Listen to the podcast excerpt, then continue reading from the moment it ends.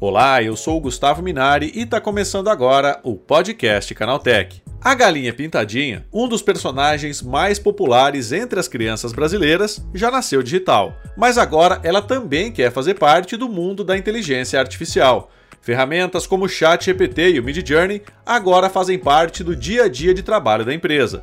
Para explicar para a gente como esse projeto funciona, eu recebo hoje aqui no podcast Canaltech o Juliano Prado, um dos criadores da Galinha Pintadinha. Então vem comigo que o podcast que traz tudo o que você precisa saber sobre o universo da tecnologia está começando agora.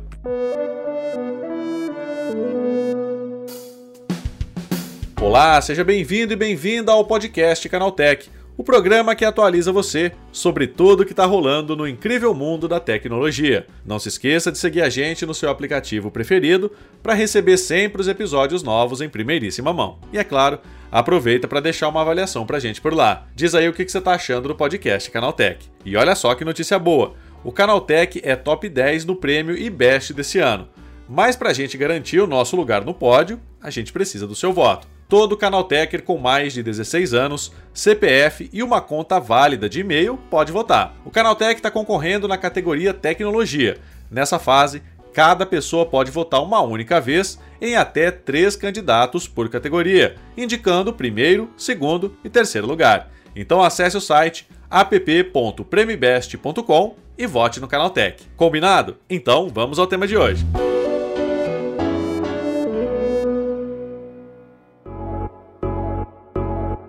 A galinha pintadinha também está experimentando um mundo novo, cheio de avanços tecnológicos. Recentemente, a marca começou a usar inteligência artificial para recriar personagens famosos em versão galinácea.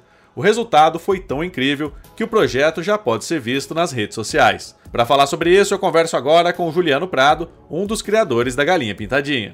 Juliano, que história é essa de que a Galinha Pintadinha agora está usando inteligência artificial? Então, né, essa, esse assunto começou a, a, a, pipocar, né, em tudo que é lugar, né, gente, eu, né, eu e o Marcos, que é meu sócio, a gente tem um pouquinho desse um espírito meio, meio nerd também, né, e a gente, de certa maneira, é, brincou um pouquinho com algumas ferramentas, mas a gente queria saber se isso teria algum uso dentro da empresa, né? A empresa se chama Promédia Produções, é a empresa que basicamente trabalha com a galinha pintadinha, as coisas lá, redes sociais, marketing, tudo lá, né?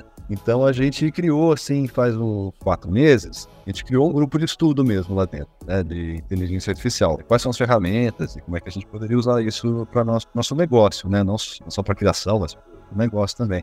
Então a gente meio que uh, pediu para todo mundo lá da empresa que estivesse usando alguma coisa ou que tivesse dedicar seu tempinho, a gente fez uma planilha grande ali, todo mundo colocava os ferramentas, que achou e tal, e a gente fez algumas reuniões. Digamos assim, a gente deu uma estruturada, sabe, na, na pesquisa, assim, de certa maneira.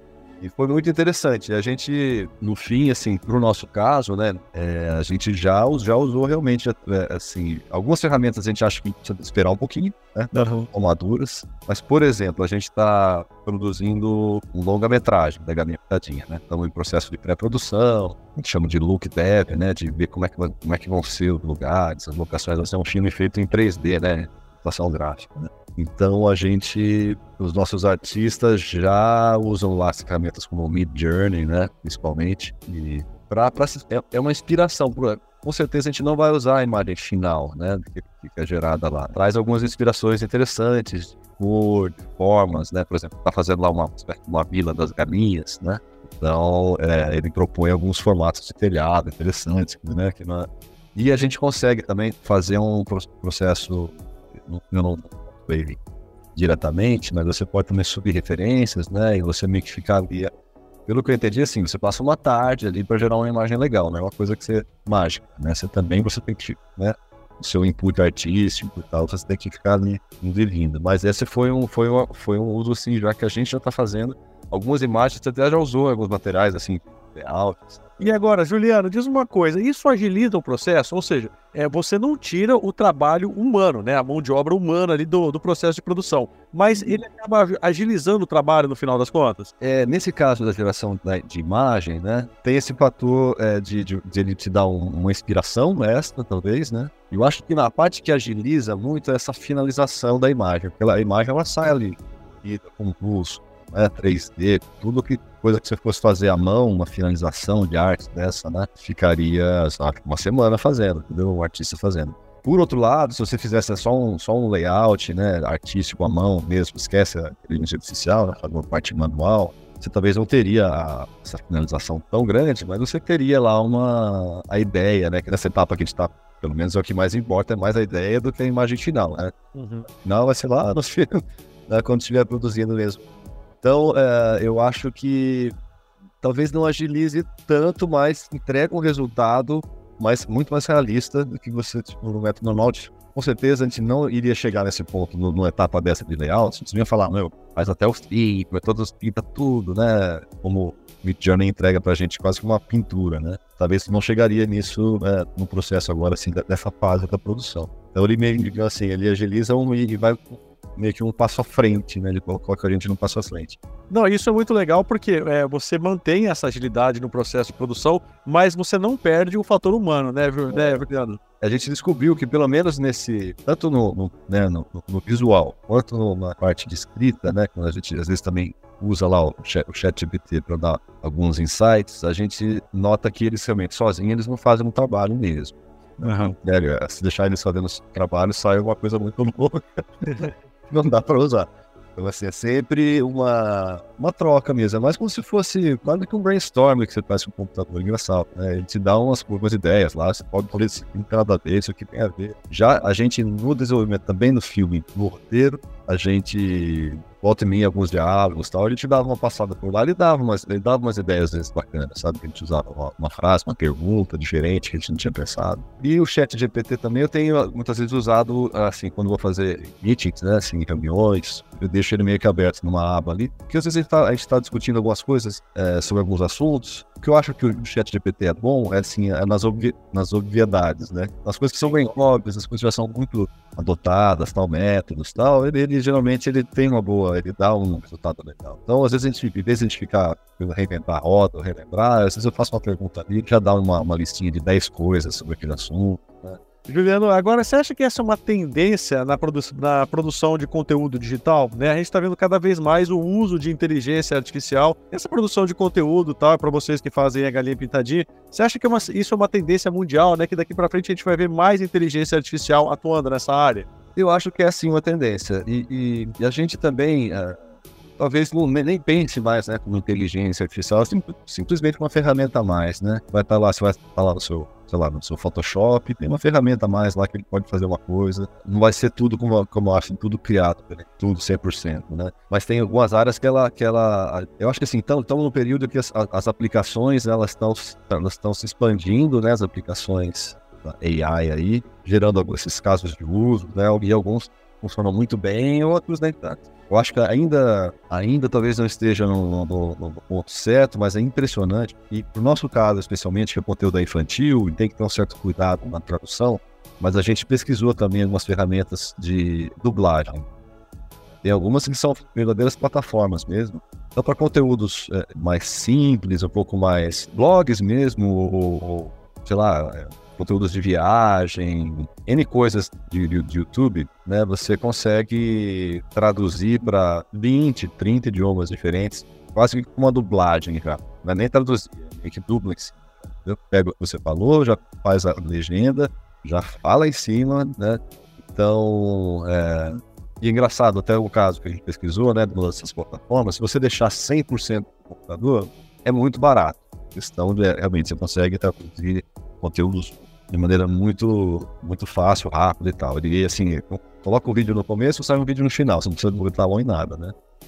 Agora, tem algumas opções de preço onde tem o contato humano, desde uma revisão um pouco mais simples, como aquela super revisão. Então, por exemplo, no nosso caso, que tem nome de personagem, algumas palavras específicas, provavelmente se deixar 100% no computador, não, não a gente ia ter alguns erros, com certeza, entendeu? Juliano, e agora sim, né? Com relação à própria galinha pintadinha mesmo, né? O que a gente pode esperar para o futuro do personagem agora que ele tá com essa onda aí de, de inteligência artificial, né? A essência permanece a mesma? Como é que é isso? Ah, eu acho que é, não acho, como tu disse, é uma ferramenta a mais que a gente está usando. A gente, é... primeiro assim, não, ainda não, não estão 100% maduras as ferramentas, a gente falar, falar bastante, E também acho que nunca vai substituir mesmo, porque assim, animação é, é história, é música, né? Então, como, acho que são ferramentas que a gente está usando no dia a dia para dar um. Assim como, como surgiu a planilha eletrônica, como surgiu né, coisas, é, edição de, de imagem e tal, a gente está tá com uma ferramenta que seria um pouco mais poderosa, né? Tem recursos mais poderosos, né? E onde gente está usando, digamos assim, mais uh, uh, também uma maneira mais, mais prática, assim, um pouquinho mais de brincadeira, é nas nossas redes sociais. Uhum. E daí dá para gerar. A gente fez uma, a gente fez uma, uma campanhazinha outro dia que era é, se transformou personagens tipo a Vandinha ou o, R2D2 do Star Wars em galinhas. Então a gente fez toda uma série lá de. Então eles ficam com, com pico de galinha e tal, também usando, né? E enfim, eu acho que a gente vai acabar usando aqui e ali a, a parte mais séria, no nosso caso, eu acho que a gente pode usar mais pra frente, essa parte de dublagem, né? Porque a gente está hoje já em umas 10 linguagens diferentes, então tem muitas linguagens que economicamente não compensa você fazer a dublagem profissional. Então, se uma ferramenta dessa tiver no nível bom, com certeza a gente vai usar mais profissionalmente. Mas a galinha em si, eu acho que o personagem, ele não vai. Ele nem tem celular, galinha perto, né? Tá certo, Juliano. Obrigado pela tua participação. Bom dia para você, hein? Obrigado, obrigado a você, cara. Um abraço aí pra todo mundo aí. Tá aí, esse foi o Juliano Prado, um dos criadores da Galinha Pintadinha, falando como eles começaram a usar inteligência artificial para recriar personagens famosos. Agora se liga no que rolou de mais importante nesse universo da tecnologia no quadro Aconteceu Também.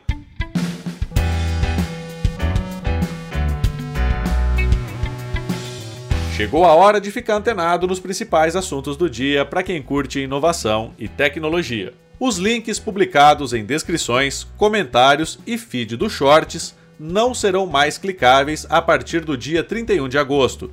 O YouTube anunciou essa medida como uma forma de evitar o envio de spam na plataforma de vídeos curtos. Além dos textos no Shorts, o YouTube também vai remover links clicáveis nos ícones de redes sociais presentes nos banners de canais. Segundo a empresa, essa era outra estratégia comum para inserir links enganosos.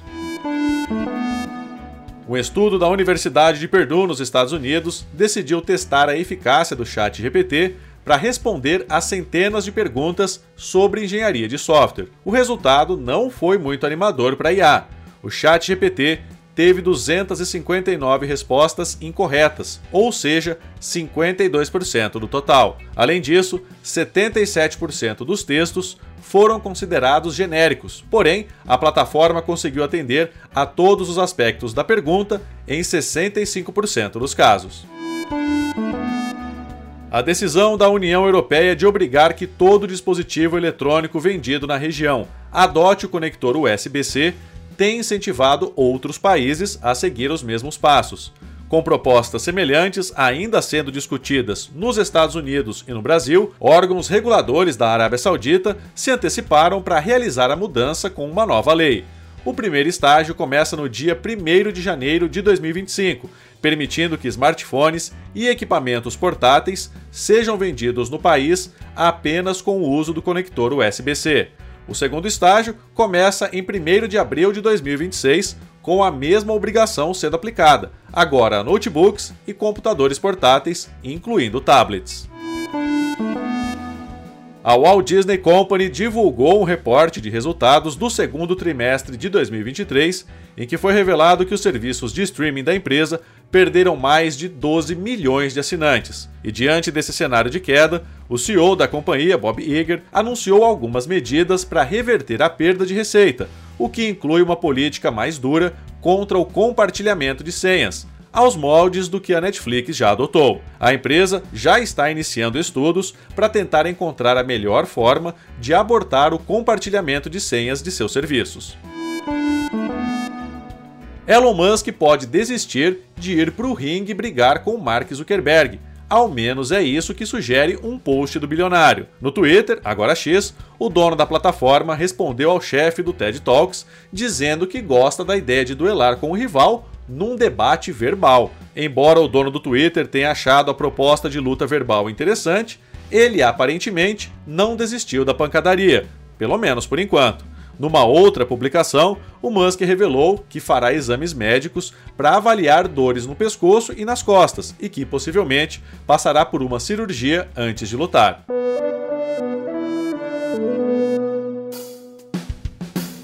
Tá aí, com essas notícias, o nosso podcast Canaltech de hoje tá chegando ao fim.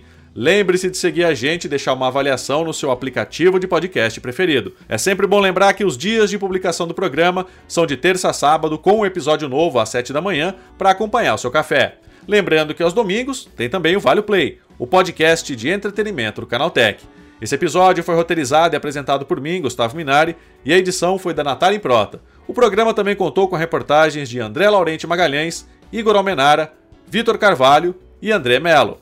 A revisão de áudio é da dupla Gabriel Rime e Samuel Oliveira, com trilha sonora de Guilherme Zomer, e a capa desse programa foi feita pelo Eric Teixeira. Agora o nosso podcast vai ficando por aqui. A gente volta na próxima terça-feira com mais notícias do universo da tecnologia para você começar bem o seu dia. Bom fim de semana. Tchau, tchau.